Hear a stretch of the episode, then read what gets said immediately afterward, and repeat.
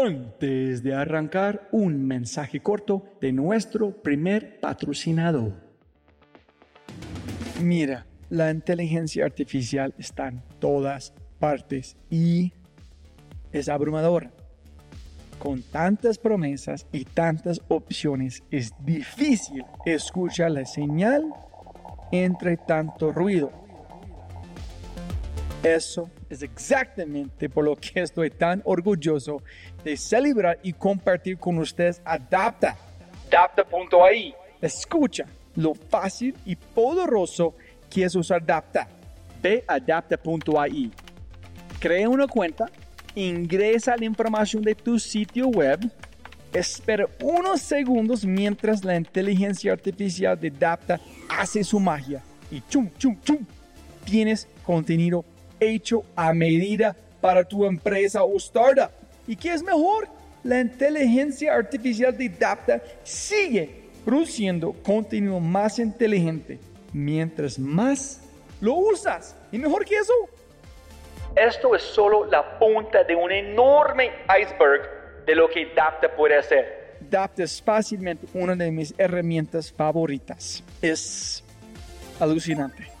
Y solo para los oyentes de este podcast tengo un código especial que les dará el 50% de descuento durante los primeros tres meses usando Dapta. Pruébala ahora en www.dapta.ai dapta.ai o haz clic en el link en la descripción de este podcast y aplica mi código podcast y crece tu productividad exponencialmente. Buenos días, buenas tardes, buenas noches. Otro episodio de The Fry Show. Conmigo, gringolo.com, Robbie J. Fry. Jóvenes amigos míos, otro episodio de Fry Show. Ese es un episodio bonus, un corto creativo. Y el origen de este episodio nació después del episodio con Andrés Gutiérrez de Tapsi. Es el cofundador de la primera aplicación de taxis en Colombia. Y antes de este episodio yo grabé un podcast con Carlos Ángel, el ex gerente de Uber Colombia. Y los dos están hablando de un momento en tiempo que está pasando simultáneamente o en tiempo real con el otro. Es decir, Carlos en su podcast están hablando del mentalidad en que es de cómo, cómo es Uber entrando Colombia en América Latina, mientras Andrés está hablando de Tapsi tratando de construir esta empresa mientras Uber está llegando.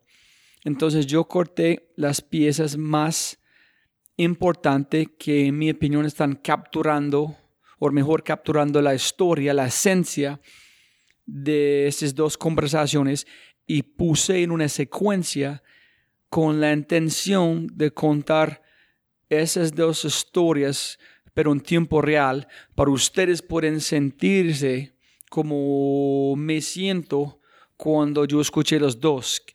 Es, es impresionante entender el mundo de Silicon Valley, una empresa que es más enorme que es casi imposible entender, con un startup en Colombia peleando contra ellos. ¿Y qué pasó con los dos? ¿Cómo son muy similares? ¿Cómo son diferentes? Los dos son exitosos. Es, es muy raro cuando escuches, es, pero demasiado interesante, pero por lo menos para mí.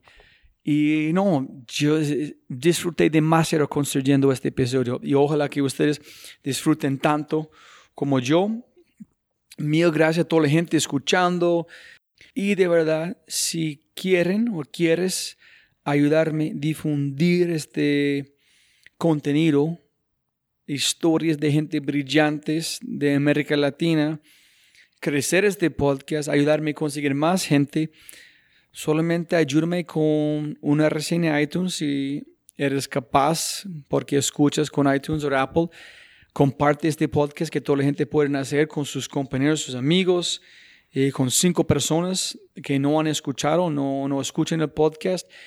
deja un mensaje a Robbie J. Fry, R-O-B-B-I-E, J-F-R, J como Yuka E, en Instagram, Twitter, Facebook.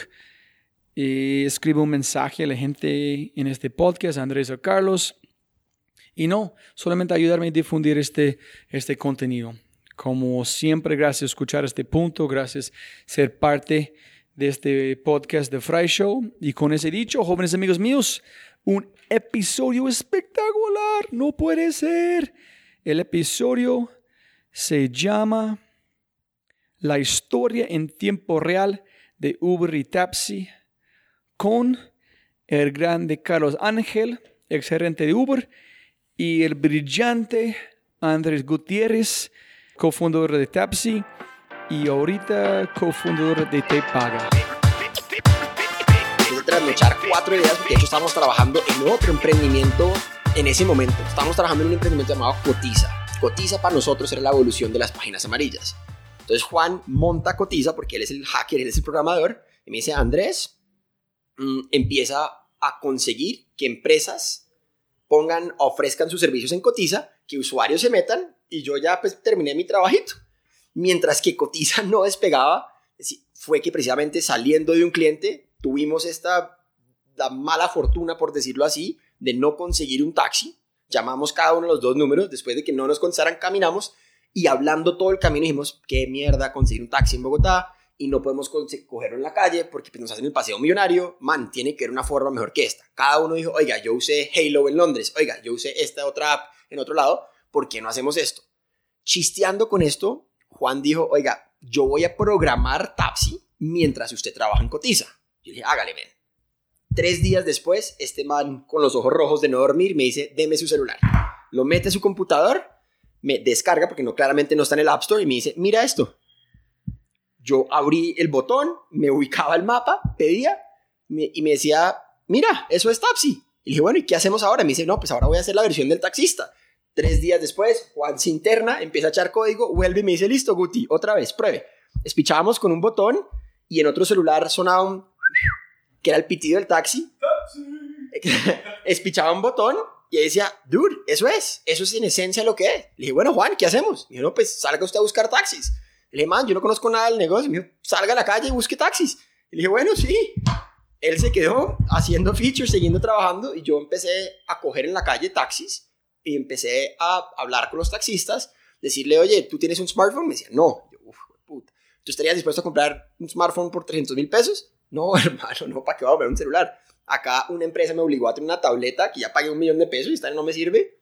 No voy a comprar un celular. Nada, esto lo único que hacía era, te ubicaba en el mapa o te ubicaba en Bogotá, ponías pedir un taxi y cuando te confirmaba, te decía un taxi va en camino. Y ahí te llegaba un mensaje de texto con las placas del taxi. Ese era como el MVP. Creo que mucha gente acá salta a decir, tengo que tener un producto súper terminado con todos los features que me imagino y trata de hacer eso por dos años. Se demora mucho en lanzar al mercado o lanza y después se da cuenta que la mitad de los features nadie los quiere porque tú solo te estabas imaginando el producto. Nosotros dijimos, miremos si esto realmente cumple una función de que simplemente reemplace la llamada. Fuimos a decirles, sí, esta es la idea, nosotros ya estamos trabajando en este app que funciona así, simplemente no tenemos taxis y lo que nosotros pensábamos es que nosotros necesitábamos crecer la masa crítica de los taxistas lo más rápido posible porque para nosotros era relativamente fácil hacer una campaña y conseguir que 100 personas la descargaran, pero ¿cómo hago para llegar a 100 mil taxistas o 5 mil taxistas? Porque era muy difícil, entonces dijimos, eh, vendámosle esto, entre comillas, a las empresas de taxi. Digámosles, esta es la evolución del radioteléfono. Nosotros imaginamos y arrancamos yendo a las empresas de taxi.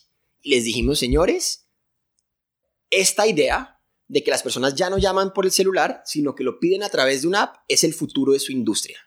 Creo que no es que el taxista no era inteligente y no es que él era suficientemente visionario de entenderlo. Creo que nadie se lo había presentado. Nadie le había dicho al señor taxista, oiga, este celular le puede reemplazar el radioteléfono, su teléfono y este GPS que le metieron. Imagínate que todo eso se reemplace en un equipo acá. Tú vas a recibir máscaras porque vas a llegar más cerca, vas a tener funcionalidades adicionales. ¿Por qué no? Jamás, jamás estamos pensando el tamaño del mercado Y honestamente, la primera vez que pensamos el tamaño del mercado fue porque necesitamos levantar capital y necesitamos convencer a unos inversionistas que esto realmente es grande. Pero esa fue la primera vez que dijimos, listo, oiga, wow, un millón de personas cogen taxi al día por 8 mil pesos la carrera, wow, eso es un TPV de 8 mil millones de pesos al día, que podríamos ser nosotros. Y ahí fue que empezamos como a dimensionar lo grande que es esto, que dijimos, oiga, son 200 mil taxistas. Y, poco a poco esto fue como cayendo en cuenta y después cuando vimos los decks de otras empresas, veíamos que uno de los grandes argumentos para usar taxis es que no tengo el income para un carro o no hay un metro o un sistema público masivo que funcione eficientemente, las distancias son muy lejos para caminar, entonces empezamos como que a hacer chulitos y dijimos, pucha, Bogotá es la ciudad perfecta para una app de estas. Estamos en el lugar correcto, en el timing correcto. Ellos me buscaron, ellos buscaban gente como emprendedora en tecnología, tenían un modelo muy interesante que era expansión hiperlocal.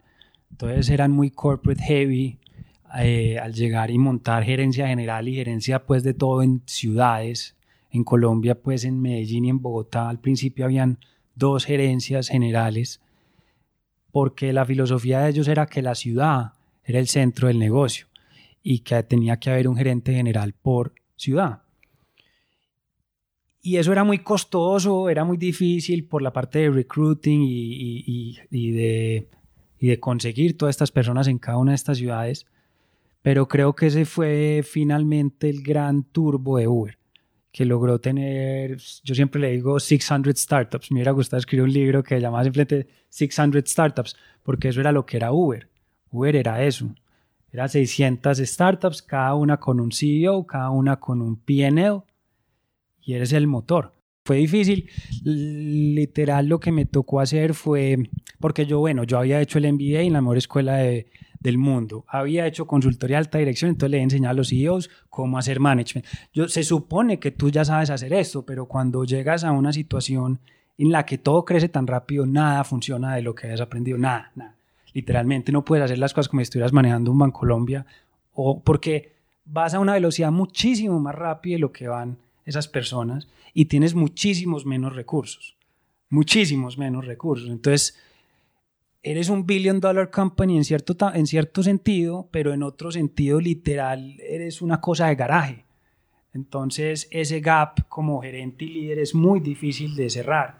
Y lo haces, creo yo, hoy en día es con Scrum y aprendiendo cómo ser un gerente ágil y cómo administrar cada dimensión de un negocio de manera ágil, que todo concuerde entre sí y bajo unas condiciones que parece mucho más, porque pasan tantas cosas tan rápido, ya que creo que es una empresa que, que pasa muy pocas veces en la vida, es, es, tipo Google o Facebook que pasa una vez cada década y eso, en este caso en el área de logística y operations y el mundo real, era, para mí Uber siempre fue ese, esa e-, ese lugar donde se encontraba lo físico con lo digital, los bits y los átomos, era Silicon Valley en Medellín, Silicon Valley en Yakarta, ¿no? Era, era eso. Y eso nunca lo había hecho nadie, ni Facebook, ni Amazon, ni Apple. Ellos nunca habían llevado a estos países y a estas ciudades marketing, product development, todo. Siempre era un sales representative, un country manager. En verdad no había nada. No había, no había alma, ni mucho menos estrategia. Claro, era 600 startups y, al, cada, al cada startup de estas 600 tener una bandera, tener un ethos como lo tenía, porque cada, una, cada ciudad tenía un flavor. Era, era buena para algo, era mala para algo. El equipo el gerente era bueno para esto, malo para esto, y entre todas nos ayudábamos. Entonces, mercadeo en Medellín resultó siendo algo en lo que nos volvimos muy fuertes y ayudábamos a muchas otras ciudades como Bogotá, Lima, Río, San Pablo, México, a desarrollar los procesos y los equipos que ellos necesitaban desarrollar. Y otras ciudades se especializaban en otras cosas. Y esto fue orgánico, esto no fue algo planeado, pero simplemente al llevar todo a la periferia, la creatividad, el, hustle, todo estaba en la periferia, con un core muy fuerte en San Francisco, en Silicon Valley pues Uber pudo acelerar más rápido que cualquier otra empresa en la historia y de cero a 70 billones de dólares en cuestión de 4 o 5 años. Lo que antes se demoraba alguien montando el segundo donut shop, pues se montó casi un 100 billion dollar company en más de, yo no sé cuántos eran, 130 países del mundo, 600 ciudades. Fue un reto muy grande la parte política y la parte mm, competitiva, porque esto finalmente termina siendo un tema competitivo. Había un líder del mercado, que eran los taxis, y como cualquier líder del mercado, independientemente de cómo haya llegado a ser líder, no quiere dejar de ser líder, ¿cierto? Entonces esa fricción la había en todos los mercados prácticamente porque Uber entraba a, a competirle a, unas personas que ya estaban muy posicionadas y con un liderazgo muy fuerte y muy protegido de sus mercados. Casi en todos los lugares era igual, era la misma dinámica. Entonces era muy similar. Unas personas que tenían un mercado, lo tenían monopolizado, cobraban lo que querían, pero cuando tú tienes que reclutar drivers, reclutar riders, engage con policy makers, ir al alcalde, ir a los concejales, eh, un montón de cosas. Tú no puedes hacer esto remotely, tú no puedes hacer esto con un equipo de tres personas gringos aquí haciendo... No, tienes que montar una super cosa en cada lugar para que esto tenga un chance de funcionar. Y esto es incompetencia, porque en la época que empezamos no había competencia, no había ni Rappi, ni Cabify, nada. Entonces, quitando el tema de la competencia, ya era muy challenging crecer esa empresa y pues llevarla a los números que se quería llevar. Una vez empezó a llegar la competencia, pues aún más, ya se volvía más difícil aún. Entonces, entre más sólido fueras en cada una de estas 600 startups, pues más difícil era que te, que te, que te, como se dice en inglés, eat your lunch en cualquiera de estas ciudades, porque tienen un equipo muy fuerte protegiéndote Yakarta, Bangkok, Medellín, Bogotá, Barranquilla, cada ciudad era sólida. Em, entonces fue muy especial, creo que eso de Uber. Solo pensando en Colombia, nunca pensábamos que esto podía ser una empresa a nivel LATAM.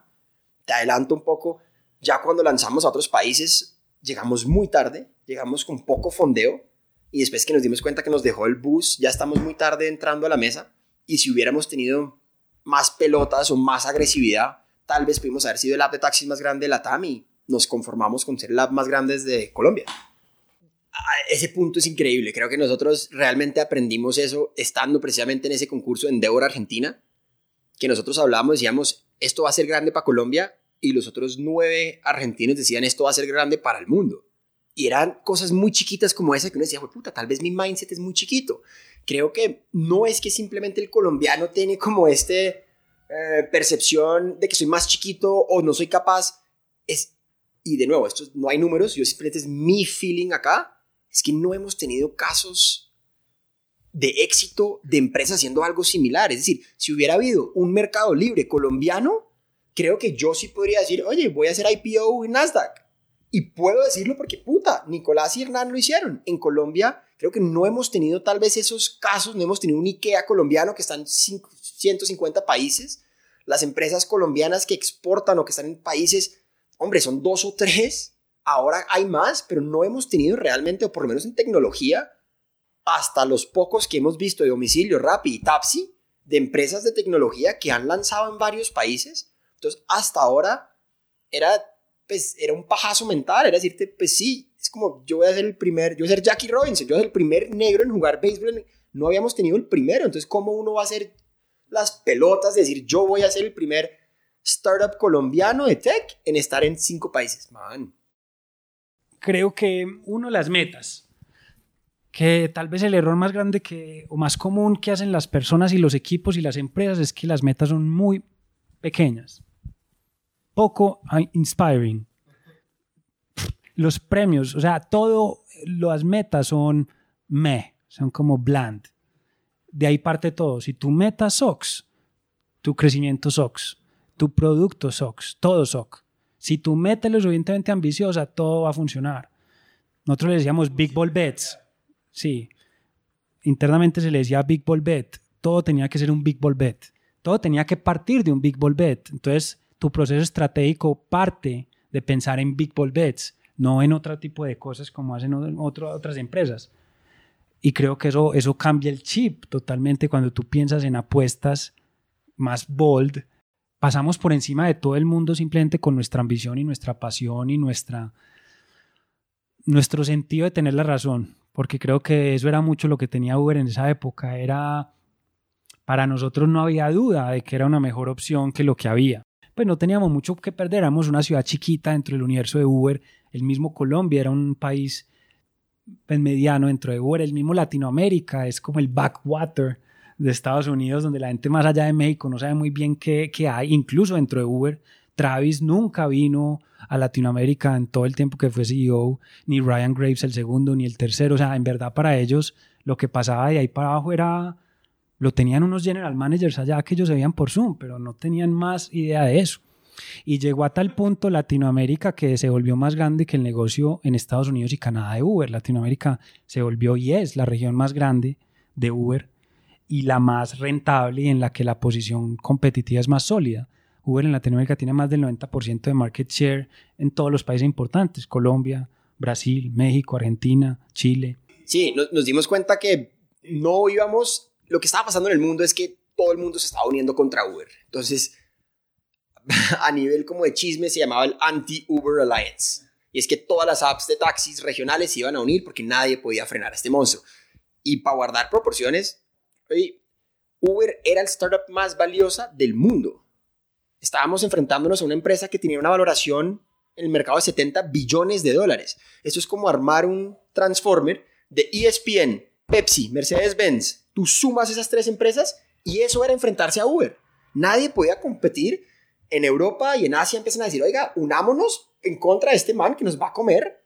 En la TAM decimos, pues pucha, también nos va a matar por pedacitos. Unámonos. ¿Quién más tiene un ¿Quién más nos complementa a nosotros, Tapsi, de una forma increíble? Eso era Easy Taxi. Ellos estaban en 23 países. Tenían inversionistas que llaman Rocket Internet, que son tal vez los manes más brillantes para escalar empresas en tres segundos.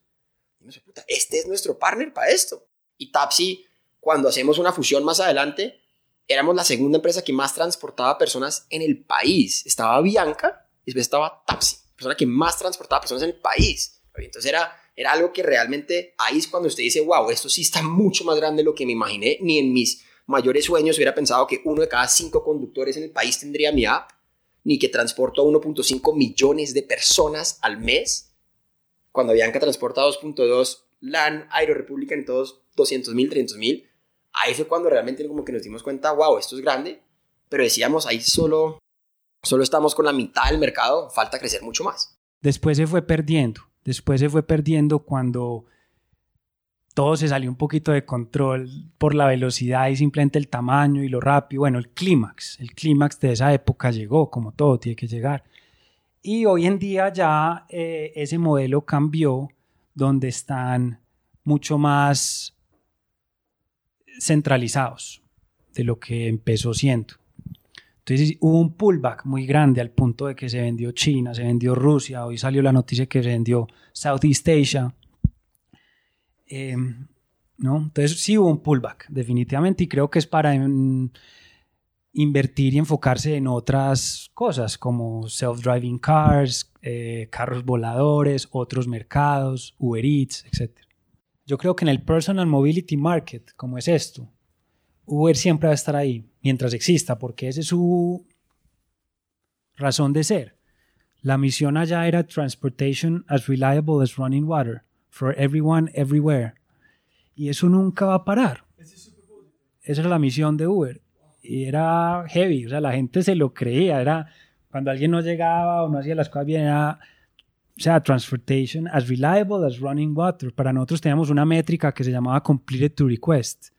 Y era de las veces que tú hundías el botón diciendo quiero un carro, cuántas veces te llegaba un carro, o sea, cuántas veces logramos hacerte eh, realidad tu deseo de pedir un, servicio. Y esa era nuestra métrica más importante porque era la que encapsulaba el reliability as running water. Tú cuando abres la llave, agua sale. Tú no dices que de nueve veces, ocho de diez, no, agua sale. A eso queríamos llegar nosotros con el transporte. Y, eso es muy poderoso porque cuando tienes eso, ese storytelling y la métrica, ya sabes todo lo otro que hacer. Todo lo que impacte esa métrica para arriba. Todo lo que impacte para abajo no se hace, ¿cierto? no sé, después de la experiencia en Uber, sentí que era un tema cultural, que la gente simplemente no entendía cómo usar estas corrientes tecnológicas para, nuestra, para nuestro favor, porque había un dicho que, que leí alguna vez que decía, cuando, cuando hay un huracán, los tontos construyen murallas, los sabios construyen molinos. ¿no? Y es eso con la tecnología. La tecnología es el huracán y eso no lo va a parar nadie. No va a parar ni ride sharing, ni 3D printing, ni cripto. Nada de esto se va a parar. Necesitamos es ver cómo no construimos murallas, sino estos molinos, cosas que cojan estos vientos y en verdad los usen para el beneficio de todos. Sí, es, esto seguro va a ser el headline, pero gracias a Uber hoy existe Te Paga. o esa fue como la inspiración de Te Paga. Creo que Tapsi estaba creciendo muy rápido, hasta que llegó Uber.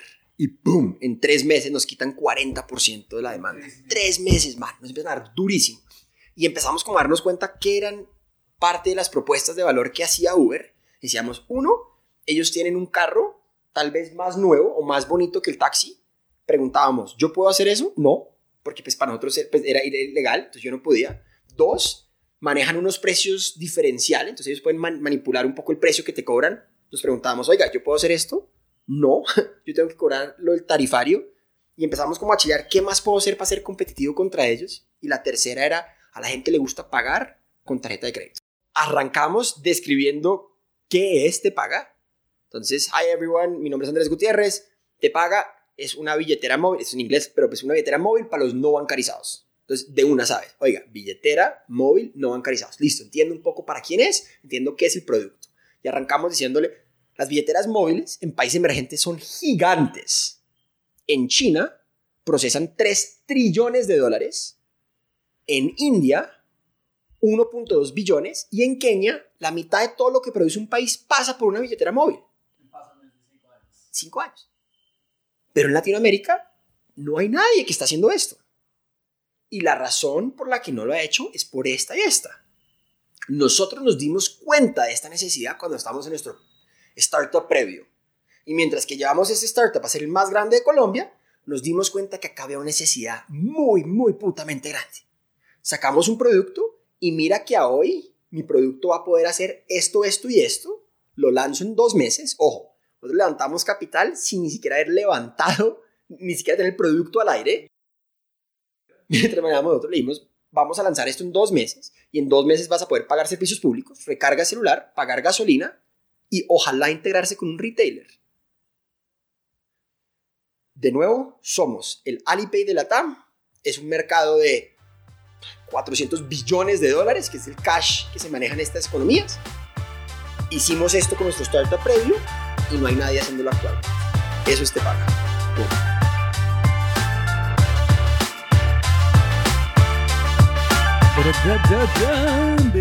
Jóvenes amigos míos, muchísimas gracias y todavía estás escuchando. Oye, a mis compañeros, compañeras escuchando este punto y si no han inscritos a mi newsletter, eh, solamente váyanse a mi página web de fryshow.com o robbieJfry.com. Ya hay un test de innovación por un, un pop-up para poner su correo.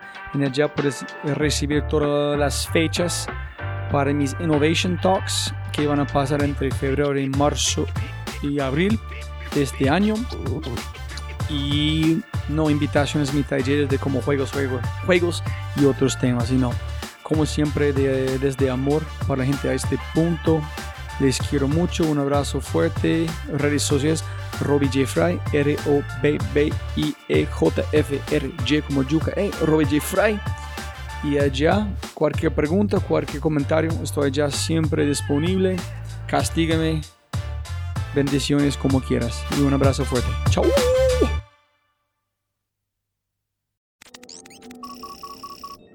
Como siempre, siempre puedes ganar más plata, pero no más tiempo. Muchas gracias por escuchar. Antes de terminar, unas cosas importantes para preguntar y mencionar. Número uno, deja una calificación en Spotify. Ya, ya, déjala. literalmente toma segundos y como yo mencioné, el impacto es enorme. Además, estarás garantizado de sentirte increíble el resto del día. También estamos produciendo todo el contenido en YouTube. El canal es espectacular. Tengo mi newsletter Conejo Blanco, las notas del podcast y los enlaces, las transcripciones. Nuestro otro podcast, Matamos Preguntas, escúchalo. Y más se puede encontrar en thefryshow.com. Y si quieres enviarme un mensaje o patrocinar el podcast, puedes enviarme un mensaje usando cualquiera de mis redes sociales con mi nombre a Robbie J. Gracias, abrazo grande y sigue escuchando.